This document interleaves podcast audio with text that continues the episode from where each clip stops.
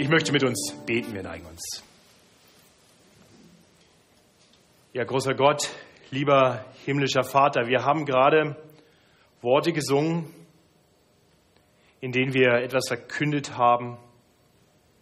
Wir haben gesungen, dass selbst wenn du uns den bitteren Kelch reichen solltest, voll mit Leid, wir ihn dankbar nehmen. Ja, und wir wissen, das können wir gar nicht aus eigener Kraft.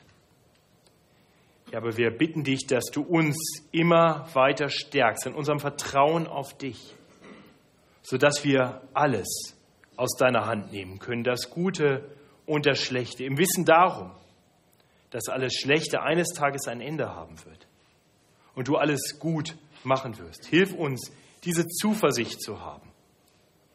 Und so bitte ich dich, dass du uns gerade auch durch die Verkündigung deines Wortes diese Zuversicht schenkst, dass wir ermutigt werden, gestärkt werden für unseren Weg aus diesem Jahr hinaus in das neue Jahr hinein, bis wir eines Tages bei dir ankommen. Amen.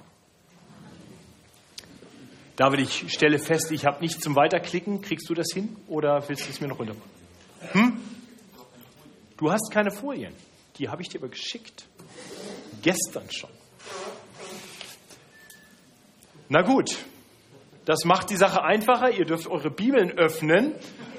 Dann könnt ihr dort den Text, dem Text folgen.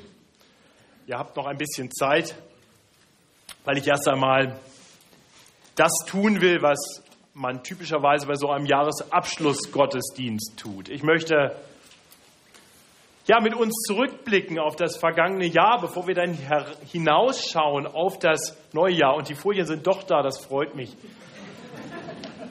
Ihr dürft die Bibeln trotzdem offen behalten.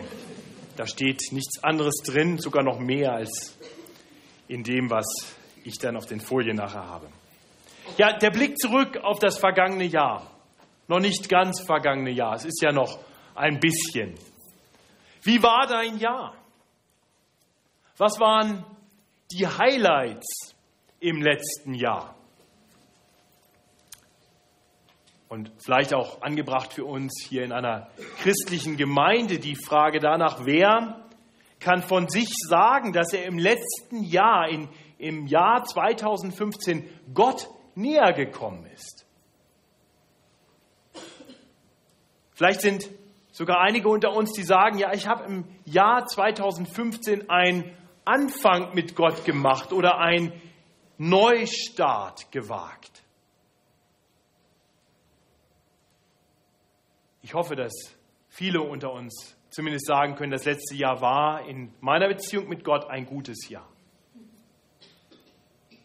Und wenn du dann hinausschaust zum Jahr 2016 hin, was sind deine Erwartungen an das neue Jahr?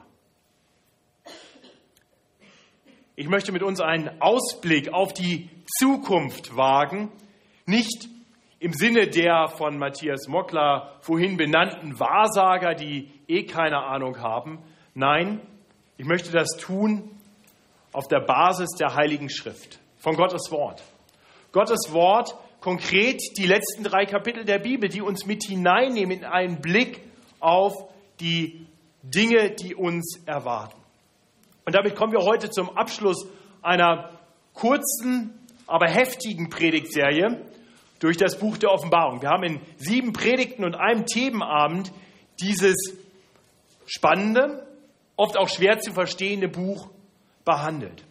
Wer heute vielleicht sagt, oh schade, ich bin heute zum ersten Mal hier und habe die anderen Predigten nicht gehört, herzliche Einladung, das kann man alles nachhören und sehen. Unsere Predigten werden immer aufgenommen, sowohl als Audio- wie auch als Videodatei und sind dann über unsere Webseite abrufbar. Es gibt sogar eine ganz schicke Webseite, die dann in unserer eigentlichen FEG München Mitte Webseite integriert ist, in der es dann nur um diese Predigtserie geht. Also da kann man das Ganze nochmal Revue passieren lassen. Bevor ich zu unserem heutigen Predigtext komme, möchte ich eins tun. Ich möchte mich bedanken. Bedanken vor allem bei denen unter uns, die die Offenbarung anders verstehen. Die Offenbarung ist schwer in der Auslegung und es gibt verschiedene Auslegungsansätze. Wir haben in dem Themenabend vor einigen Wochen darüber nachgedacht und ich weiß, dass einige unter uns ein bisschen gerungen haben damit, wie Matthias Mockler und ich in den letzten Predigten dieses Buch ausgelegt haben. Danke, dass ihr das geduldig ertragen habt. Und ich gebe ganz freimütig zu, dass meine Erkenntnis Stückwerk ist. Und ich möchte uns von daher ermutigen, alles, was ich sage, was hier in diesen Predigten verkündigt wurde, nicht nur zur Offenbarung, sondern überhaupt immer, das zu hören, darüber nachzudenken, ist anhand der Schrift zu prüfen und dann nur das Gute zu behalten. In diesem Sinne bin ich sicher, dass diese Predigt heute Abend uns erbauen, ermutigen kann. Und ich bin mir auch sicher, dass wenn gleich da dieses Kapitel drinsteckt, an dem die größten Diskussionen sich entzünden, letztendlich die Kernaussage dieses Abschnitts so unumstritten ist, dass wir im Endeffekt zu dem wesentlichen Anwendungspunkt dieser Predigt heute hoffentlich alle einer Meinung sein können. So, so viel der Vorrede. Wir kommen zu den Kapiteln 20 bis 22 der Offenbarung und damit wollen wir schauen darauf, dass zuerst etwas zu Ende gehen muss. Das Alte muss zu einem Ende kommen, bevor das Neue beginnen wird. Ganz ähnlich wie am Silvesterabend. Und vor allem lehrt uns dann dieser, dieser Abschnitt, wie wir vom Alten sicher zum Neuen kommen. Und das ist die Struktur dieser Predigt. Eigentlich ganz einfach. Wir sehen zuerst Kapitel 20 und wir werden dabei betrachten, wie diese Welt zu ihrem Ende kommen wird. Und dann werden wir in Kapitel 21 und in den ersten fünf Versen von Kapitel 22 sehen, dass alle Christen etwas Großartiges erwartet. Es wird etwas Neues beginnen, ein neuer Himmel, eine neue Erde. Und schließlich und das ist wirklich das Entscheidende in dieser Predigt, wollen wir anhand des Schlussabschnitts darüber nachdenken, wie wir in Anbetracht des Endes dieser Welt, des sicheren Endes dieser Welt und der vollkommen neuen Erde, die geschaffen werden wird, wie wir in Anbetracht dieser Tatsachen leben sollten. Das sind also die drei Punkte dieser Predigt. Kommen wir zuerst zu Kapitel 20. Matthias Mockler und ich haben in den letzten Predigten gezeigt, dass nach unserem Verständnis diese verschiedenen Visionen, die der Apostel Johannes von Gott empfangen hat, ähm, uns immer wieder zeigen, einen Blick von der Welt, in der Johannes lebte, also von unserer gegenwärtigen Welt hin bis zum letzten Gericht. Und ich verstehe Kapitel 20 so, dass genau das hier noch ein letztes Mal geschieht, dass wir vom ersten Kommen des Herrn Jesus, das wir gerade zu Weihnachten gefeiert haben, noch einmal mit hineingenommen werden, bis hin zu seiner Wiederkehr und dem Gericht über diese Welt. Ich möchte uns diese ersten drei Verse lesen. Und ich sah einen Engel vom Himmel herabfahren, der hatte den Schlüssel zum Abgrund und eine große Kette in seiner Hand. Und er ergriff den Drachen, die alte Schlange, das ist der Teufel und der Satan, und fesselte ihn für tausend Jahre und warf ihn in den Abgrund und verschloss ihn und setzte ein Siegel oben darauf, damit er die Völker nicht mehr verführen sollte, bis vollendet würde die, verendet würden die tausend Jahre. Danach muss er losgelassen werden, eine kleine Zeit. Und wer jetzt die Offenbarung in den letzten Wochen mitgelesen hat, der, der wird merken, dass hier große Parallelen drinstecken zu etwas, was wir schon gelesen haben. Kapitel 20 beginnt eigentlich ganz ähnlich wie Kapitel 12.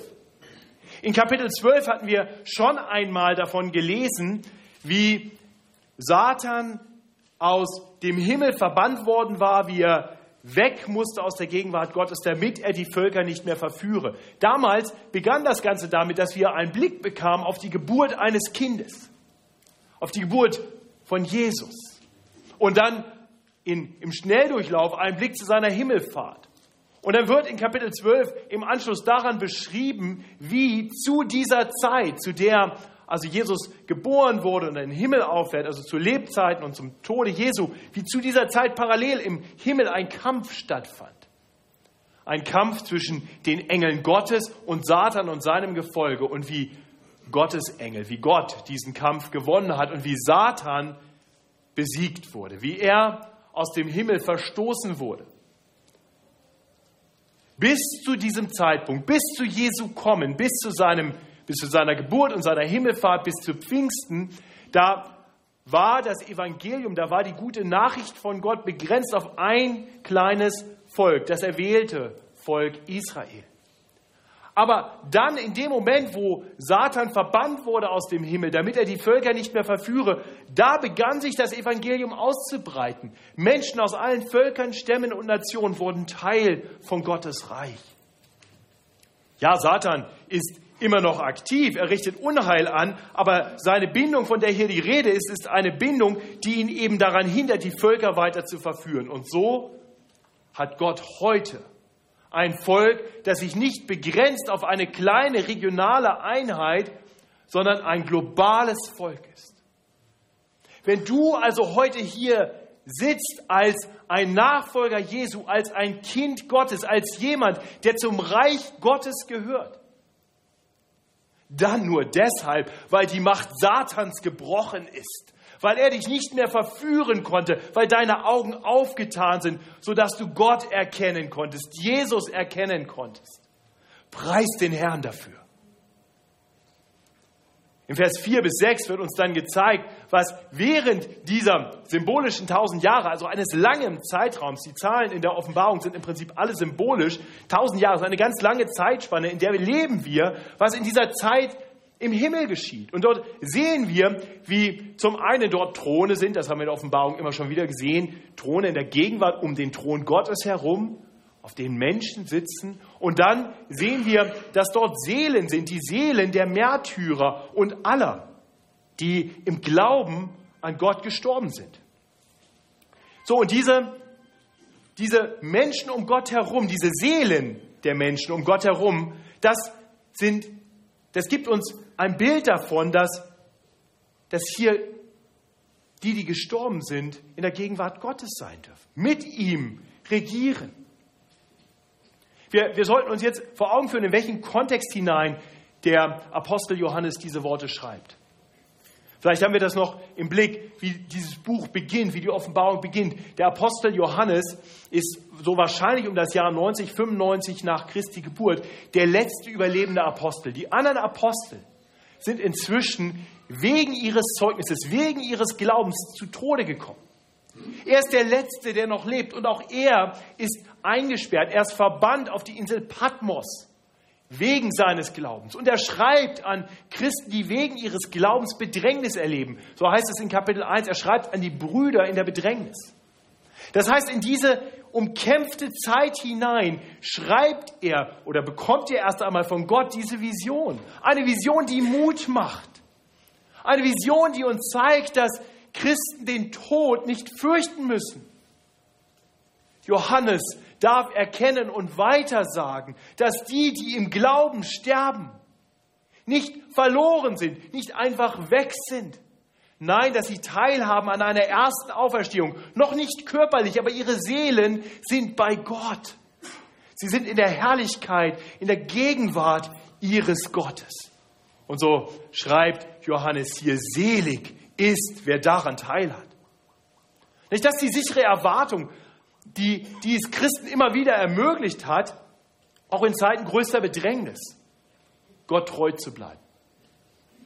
Wie sonst könnten wir, wenn das Leben bedroht ist, uns noch treu zu Gott stellen, wenn wir nicht die Erwartung hätten, die, die sichere Gewissheit hätten, dass der Tod uns letztendlich nichts anhaben kann, weil Gott uns durch den Tod hindurch führen wird. Ihr Lieben, egal, egal was das neue, neue Jahr bringt, auch wenn es den bitteren Kelch des Leides bringen sollte, da können wir immer noch als Christen getrost mit einstimmen in dieses Lied, das wir gerade gesungen haben, das Dietrich Bonhoeffer geschrieben hat aus der Gefängniszelle heraus, aus der er nie wirklich wieder herauskam. Von guten Mächten, wunderbar geborgen, erwarten wir getrost, was kommen mag. Gott ist mit uns am Abend und am Morgen und ganz gewiss an jedem neuen Tag. Ich hoffe, du hast diese Gewissheit. Aber eines Tages werden diese symbolischen tausend Jahre vorbei sein Und dann wird Satan noch einmal freigelassen. Er wird noch einmal losgelassen werden. Und dann wird er einen großen Kampf anzetteln. Dieser Kampf wird ein schnelles Ende finden. Und dann wird Satan, der Teufel, die alte Schlange, endgültig besiegt sein. Und dann kommt das Gericht über die Welt. Keiner, keiner wird diesem Gericht entgehen. Selbst die, die bis dahin verstorben sind, werden gerichtet. So lesen wir beginnend ab Vers 12. Und die Toten wurden gerichtet nach dem, was in den Büchern geschrieben steht, nach ihren Werken. Und das Meer gab die Toten heraus, die darin waren, und der Tod und sein Reich gaben die Toten heraus, die darin waren, und sie wurden gerichtet, ein jeder nach seinen Werken. Und der Tod und sein Reich wurden geworfen in den feurigen Pfuhl. Das ist der zweite Tod, der feurige Pfuhl. Und wenn jemand nicht gefunden wurde, geschrieben in dem Buch des Lebens, der wurde geworfen in den feurigen Pfuhl. Was wirst du in diesem Gericht vorbringen? Uns muss klar sein, dass, dass wir allein aufgrund unserer Werke in diesem Gericht nicht bestehen können. Nicht, um durch unsere Werke vor Gott bestehen zu können, da müssten unsere Werke angemessen sein für den heiligen, vollkommen gerechten und guten Gott. Da müssten unsere Werke vollkommen gut sein, heilig und immer gerecht. Aber ich sagte sicherlich nichts Neues, wenn ich das schöne englische Sprichwort Nobody is perfect aufgreife. Keiner von uns könnte in dem Gericht bestehen. Doch in seiner großen Gnade hat Gott einen anderen Weg bereitet, damit Menschen wie du und ich, sündige Menschen, vor dem heiligen Gott bestehen können. Deswegen kam er in Jesus Christus zu uns Menschen. Und er lebte dann das allein vollkommen gute Leben. Er lebte so, dass er allein im Gericht hätte wirklich bestehen können. Aufgrund seiner Werke hätte er nichts zu befürchten müssen. Nichts befürchten müssen. Und dann nahm er aber die Schuld von Sündern auf sich und starb den Tod, den wir verdient hätten, sodass wir von unserer Schuld befreit sein können, sodass wir, wenn das Gericht kommt, reingewaschen dastehen, vor Gott bestehen können.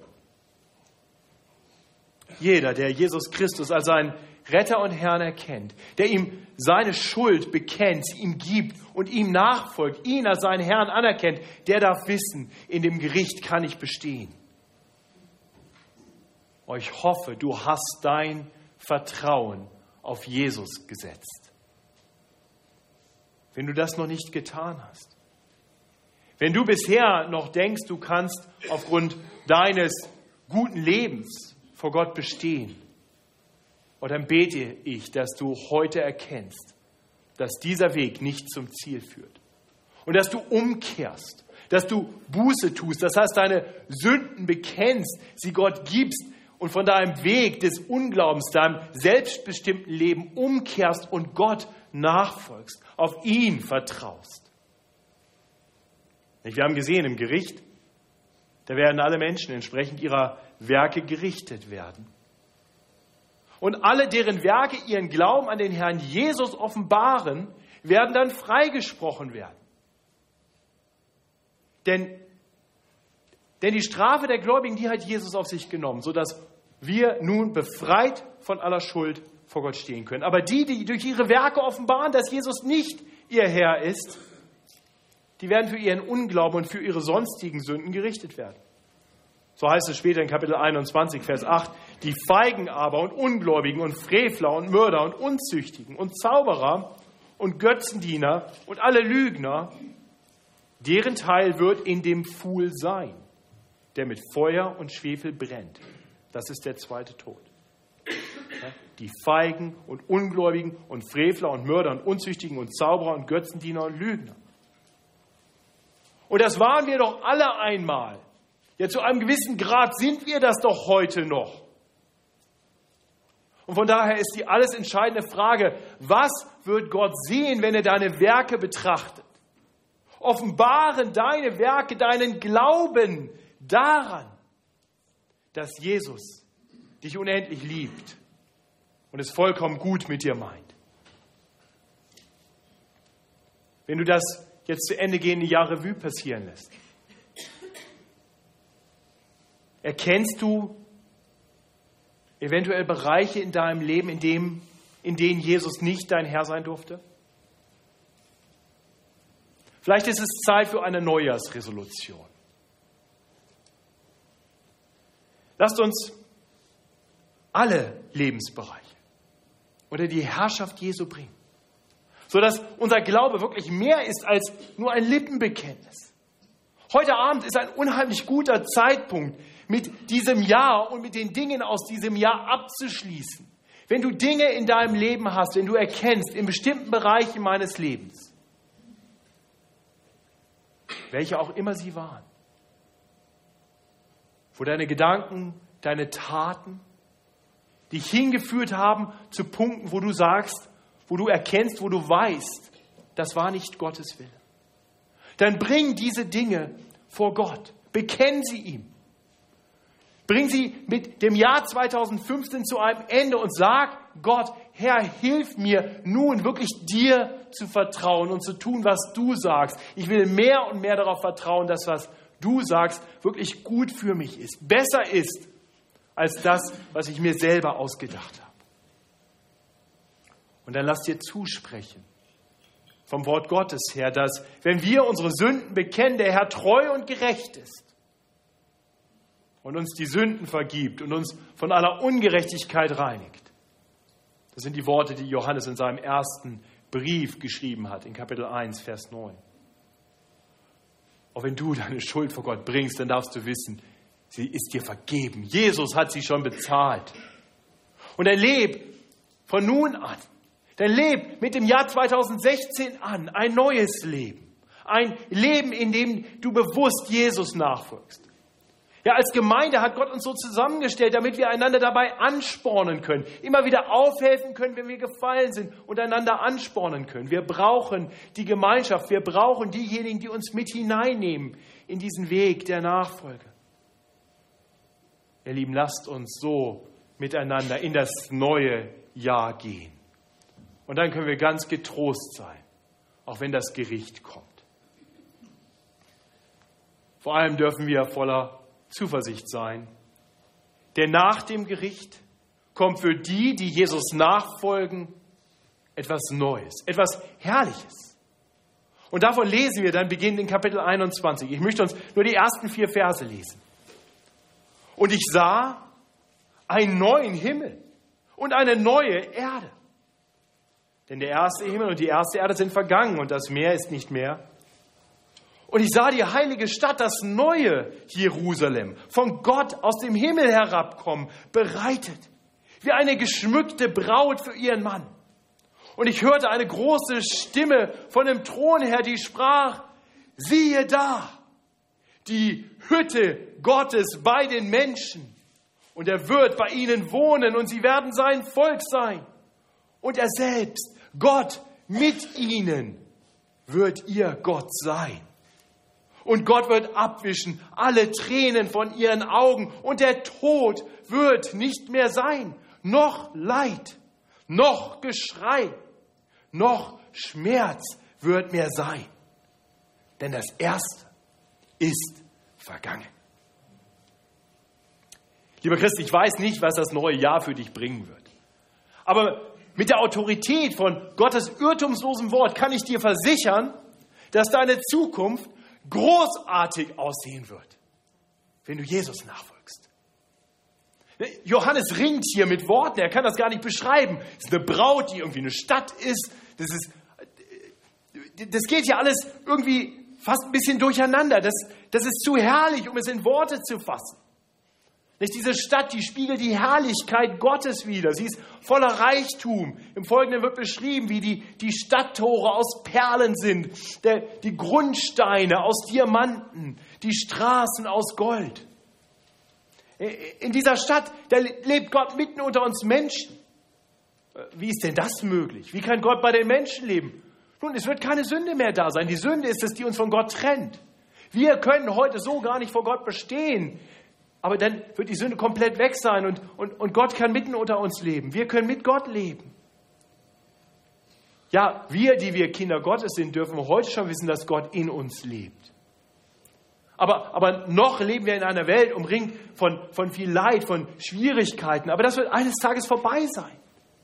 Es wird so großartig sein, dass, dass es nicht mal mehr eine Sonne oder einen Mond braucht, weil die Herrlichkeit Gottes alles erleuchtet, alles erstrahlt. Was kommen wird, das, das was Johannes hier beschreibt, zu beschreiben versucht, das wird, das wird einfach besser sein als alles, was man mit Worten beschreiben kann. Es wird großartig sein und, und nicht nur wird es großartig sein, das ganze Schlechte wird auch nicht mehr sein. Nichts Unreines wird hineinkommen und keiner, der Gräuel tut und Lüge, sondern allein die geschrieben stehen im Lebensbuch des Lammes. Das heißt, es wird keiner mehr da sein, der dich nicht herzlich lieb hat. Du, du wirst keine Feindschaft mehr erleben, keinen Streit mehr erleben. Du wirst keine Rückenschmerzen mehr haben und keine schlimmeren Krankheiten mehr erleben. Du wirst keine inneren Qualen mehr leiden, keine Trauer mehr haben. Alles, was dir heute noch Not macht, wird weg sein. Und es wird ersetzt werden mit Herrlichkeit. Das ist die Vision, die, die Johannes uns hier gibt.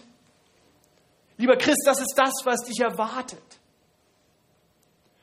Und er beschreibt dann diese, diese Stadt mit, mit Bildern am, am Anfang von Kapitel 22. Da merken wir, das ist so eine Art Stadtgarten. Das ist wahrscheinlich besser, das ist mit Sicherheit viel besser als Schloss Sanssouci oder Venedig oder so. Das ist, das ist eine Stadt und gleichzeitig ein Garten. Das ist, das ist großartig. Kapitel 22, die ersten fünf Verse. Und er zeigte mir einen Strom lebendigen Wassers, klar wie Kristall, der ausgeht von dem Thron Gottes und des Lammes mitten auf dem Platz und auf beiden Seiten des Stromes Bäume des Lebens. Die tragen zwölfmal Früchte. Jeden Monat bringen sie ihre Frucht und die Blätter der Bäume dienen zur Heilung der Völker. Und es wird nichts Verfluchtes mehr sein. Der Thron Gottes und des Lammes wird in der Stadt sein und seine Knechte werden ihm dienen und sein Angesicht sehen. Das ist übrigens kein sklavisches Dienen, das ist ein frohes Dienen. Sie werden sein Angesicht sehen. Und sein Name wird an ihren Stirnen sein und es wird keine Nacht mehr sein und sie bedürfen keiner Leuchte und nicht des Lichts der Sonne, denn Gott, der Herr, wird sie erleuchten und sie werden regieren von Ewigkeit zu Ewigkeit. Was auch immer das neue Jahr bringt. Und ich wünsche dir ganz viel Schönes. Selbst das Beste, was du erleben kannst. Das Beste, was irgendwer von uns erlebt haben könnte im vergangenen Jahr das ist ein, ein blasser Abglanz von dem, was uns erwartet. Für alles, wofür du in dieser Welt leben kannst, ist, ist nichts im Vergleich zu dem, was uns dann erwartet. Ihr Lieben, mir fehlen genauso die Worte wie dem Apostel Johannes, aber ich hoffe, ich hoffe, ihr werdet ein bisschen mit hineingenommen in diese Vision der Herrlichkeit, die uns bevorsteht. Das ist das, was, was Gott uns hier zeigen will. Es wird großartig. Und diese Vision, die soll uns nun Zuversicht und Fokus geben, damit wir inmitten der Herausforderung dieser ihrem Ende entgegengehenden Welt ausharren. Ausharren und treu im Glauben weiterleben, bis dann das Neue kommt. Das ist genau der Aufruf, der zu Johannes kommt durch einen Engel und dann zu uns allen durch ihn, mit dem der Schlussabschnitt in Kapitel 22 ab Vers 6 beginnt. Und er sprach zu mir, diese Worte sind gewiss und wahrhaftig. Und der Herr, der Gott des Geistes der Propheten, hat seinen Engel gesandt, zu zeigen seinen Knechten, was bald geschehen muss. Siehe, ich komme bald. Selig ist, der die Worte der Weissagung in diesem Buch bewahrt. Wir hören hier das Echo von wirklich den ersten Worten des Buchs der Offenbarung. In Kapitel 1, Vers 3, da haben wir schon gesehen, damals hieß es schon, selig ist, der da liest und die da hören die Worte der Weissagung und behalten, was darin geschrieben ist. Denn die Zeit ist nah. Die Zeit ist nah. Und gerade deswegen sollten wir zusehen, dass wir nicht vom Weg abkommen. Das Buch der Offenbarung hat uns gezeigt, es gibt einen, der versucht, uns von diesem Weg abzubringen. Auch wenn seine Macht begrenzt ist, sodass sich das Evangelium ausbreitet zu allen Völkern, Stämmen und Nationen, so ist er noch aktiv. Und er wird versuchen, uns einzureden, dass in bestimmten Situationen, wenn das Leben so ganz schwierig ist oder die Versuchung so süß ist, die Sünde sicher die bessere Wahl ist als der Gehorsam Gott gegenüber. Und Satan wird dir immer wieder versuchen, eine Lüge zu erzählen. Er wird immer wieder versuchen zu sagen, schau, das ist viel besser als das.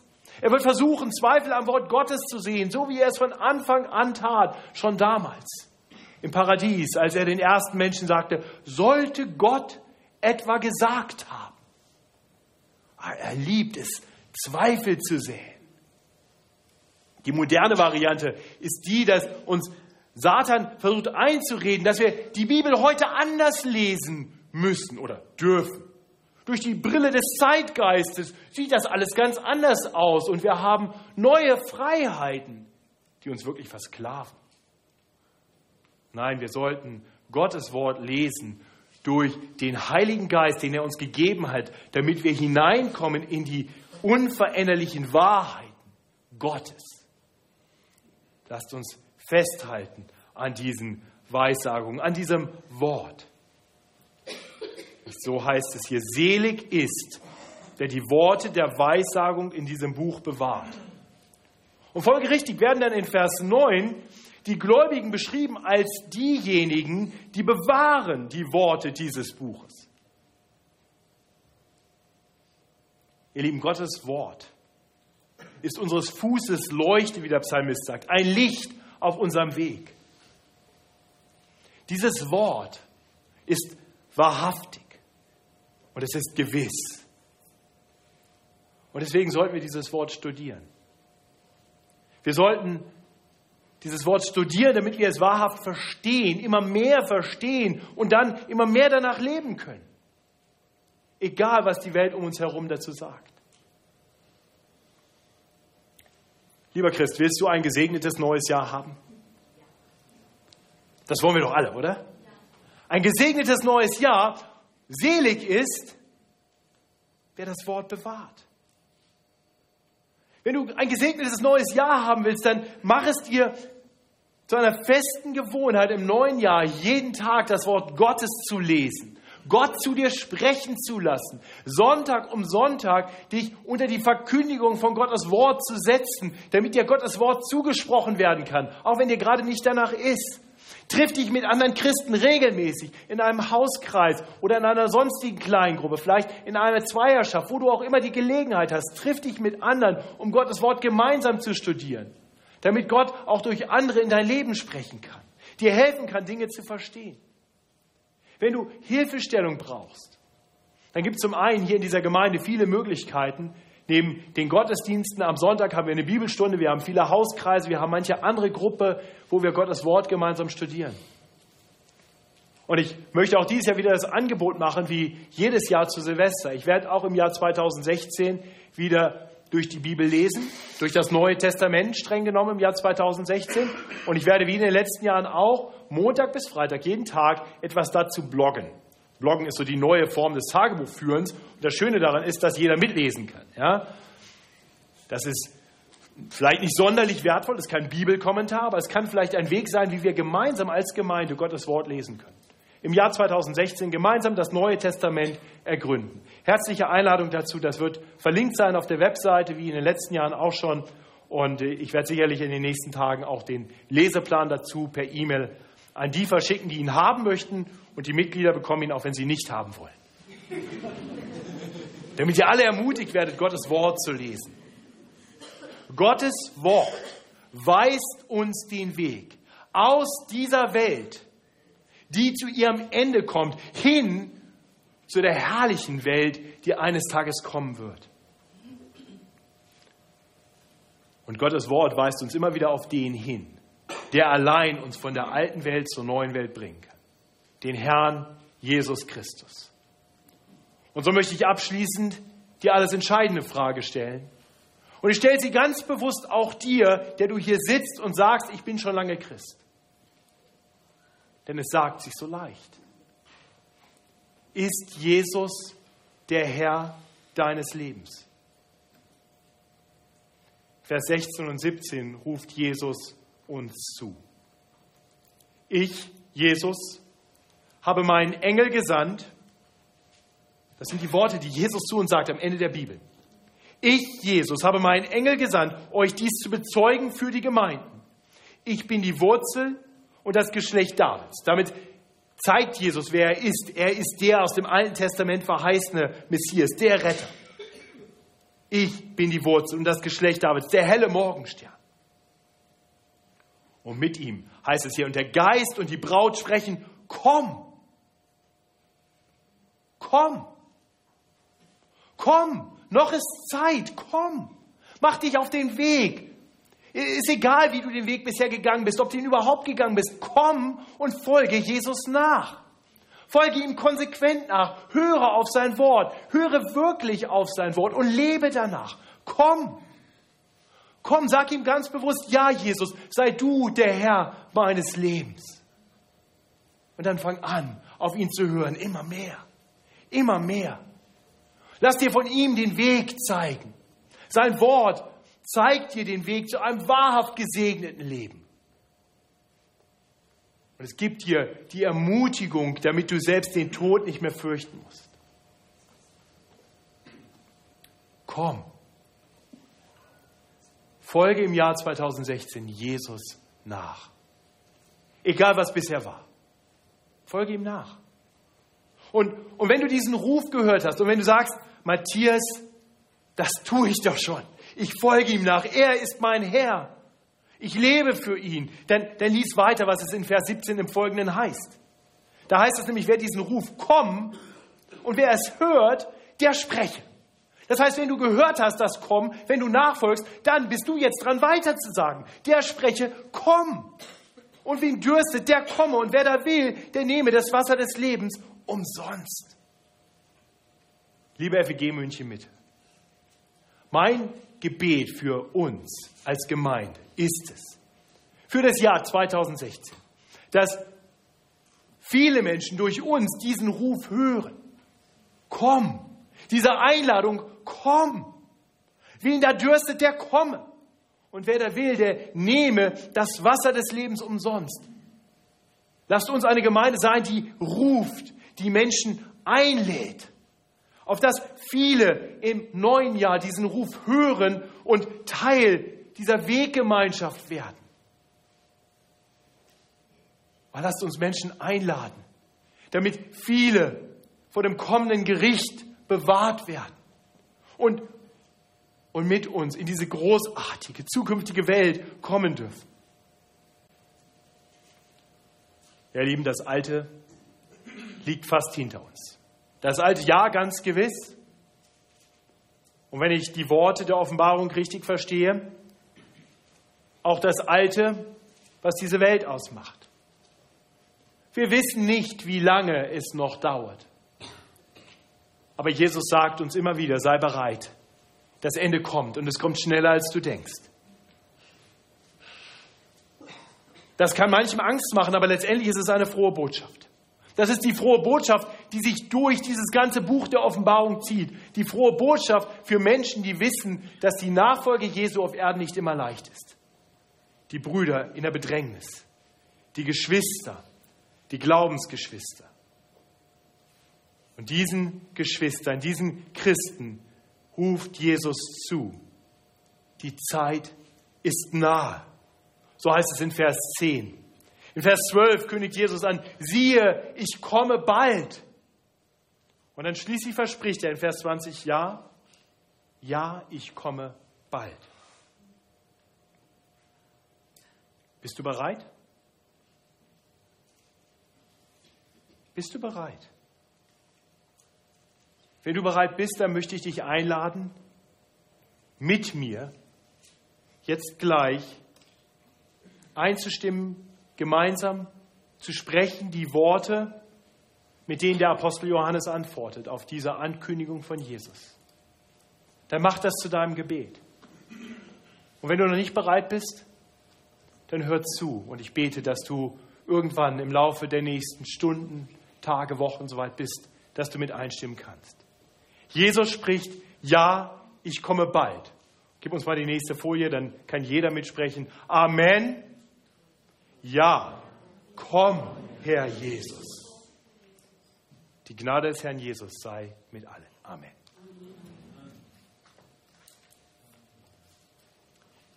Lasst uns